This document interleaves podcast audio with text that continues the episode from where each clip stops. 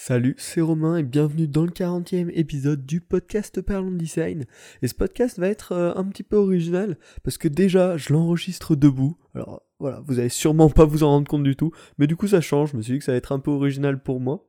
Et surtout, je vais vous parler de comment j'ai lancé ma première application sur l'Apple Store, donc du, du zéro, là, de quand il n'y avait rien, jusqu'à maintenant où elle est disponible sur l'Apple Store, où vous pouvez la télécharger.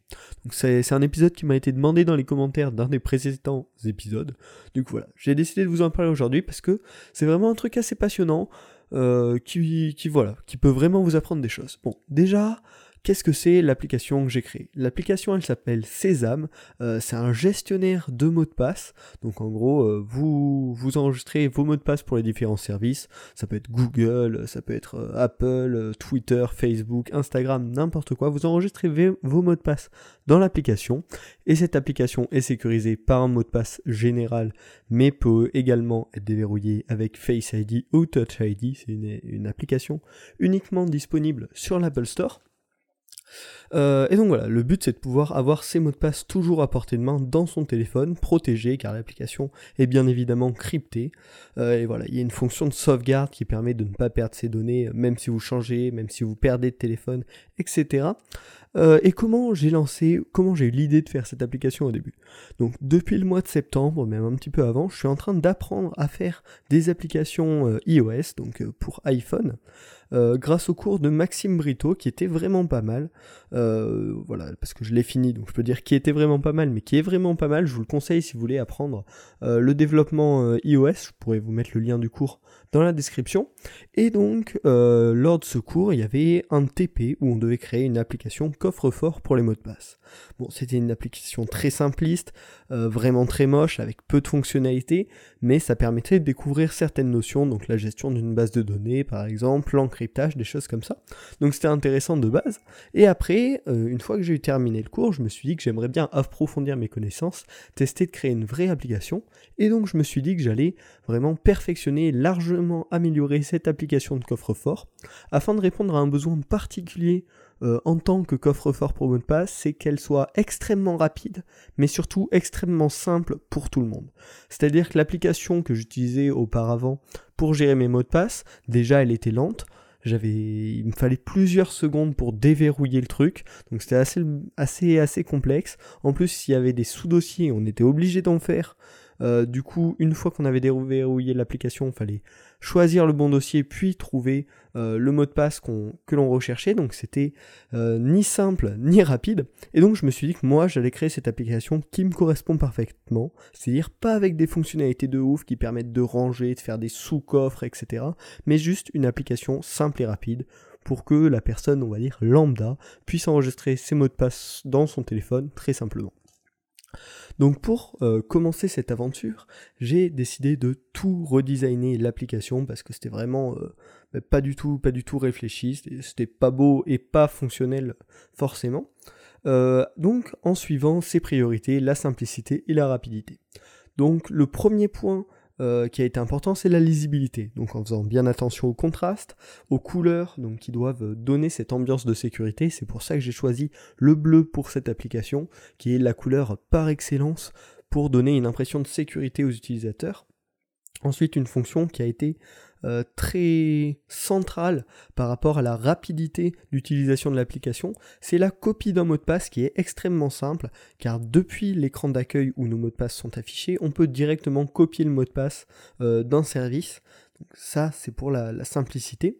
Et pour l'accès rapide, euh, j'ai également mis une barre de recherche, bien évidemment, mais je l'ai placée en bas de l'écran, car c'est une zone bien plus accessible avec le doigt, plutôt que le haut, euh, ce qui permet donc d'accéder à ces mots de passe le plus rapidement possible et de pouvoir copier son mot de passe très rapidement, même si on n'a pas besoin de voir le mot de passe en tant que tel, juste de le copier sur son téléphone.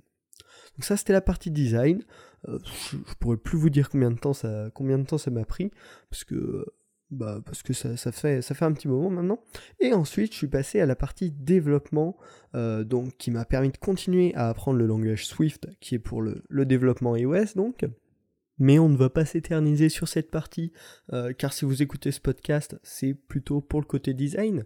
Mais en développement par rapport à l'expérience utilisateur, ce que j'ai ce que j'ai fait et ce qui peut être intéressant, euh, c'est la simplification des fonctionnalités complexes. Donc notamment la sauvegarde des données, donc qui sont sauvegardées en fait votre fichier encrypté et sauvegardé sur euh, iCloud, donc sur euh, vos propres fichiers, et la, clé de décryptage est sauvegardée sur mes serveurs, mais ça bien sûr l'utilisateur ne s'en rend pas compte. La seule chose qui est demandée à l'utilisateur, c'est de mettre son adresse mail afin qu'il puisse prochainement récupérer sa clé de décryption. Euh, et donc voilà, le, le, utilisateur pour enregistrer ces données, qui est quand même une fonctionnalité assez complexe, c'est donner votre adresse mail, sauvegarder, là ça sauvegarde tout seul dans le cloud et je récupère la clé d'encryption afin de la garder en sécurité, et c'est bon, la sauvegarde est faite. Ensuite, juste en sélectionnant euh, quotidiennement, euh, par semaine ou hebdomadairement, non, hebdomadairement ou mensuellement, les sauvegardes se font automatiquement. Et si vous voulez récupérer euh, une sauvegarde, il suffit tout simplement d'aller dans récupérer une sauvegarde, mettre votre adresse mail. Ensuite, euh, l'application va tout simplement récupérer le dernier fichier de sauvegarde présent sur votre iCloud Drive, va vous envoyer un code par mail pour vérifier que c'est bien vous le possesseur euh, de ce compte-là. Vous mettez le code dans l'application et tout seul, l'application va aller récupérer la clé d'encryption, décrypter le fichier et euh, vous, remettre vos données sur votre application Sésame. Donc voilà, ça, ça fait partie euh, du développement, mais à la fois de l'expérience utilisateur, c'est simplifier au maximum les fonctionnalités qui sont relativement complexes dans l'application.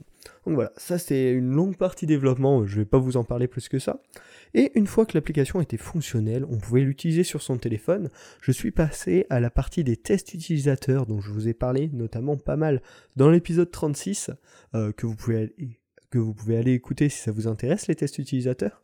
Mais donc, j'ai trouvé euh, quelques amis qui pouvaient être des cibles, entre guillemets, de l'application, ou aussi quelques personnes de ma famille, afin de leur faire euh, effectuer bah, des tests sur mon application, de repérer ce qui n'allait pas. Puis, suite à ça, euh, j'ai résolu donc les problèmes qui avaient été repérés pendant ces...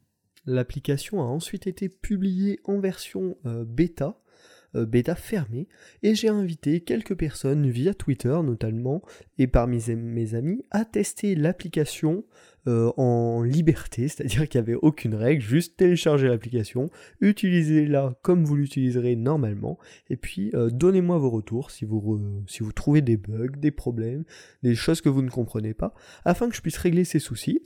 Euh, cette période de bêta s'est très bien passée vu que tout le monde avait l'air plutôt content de l'application.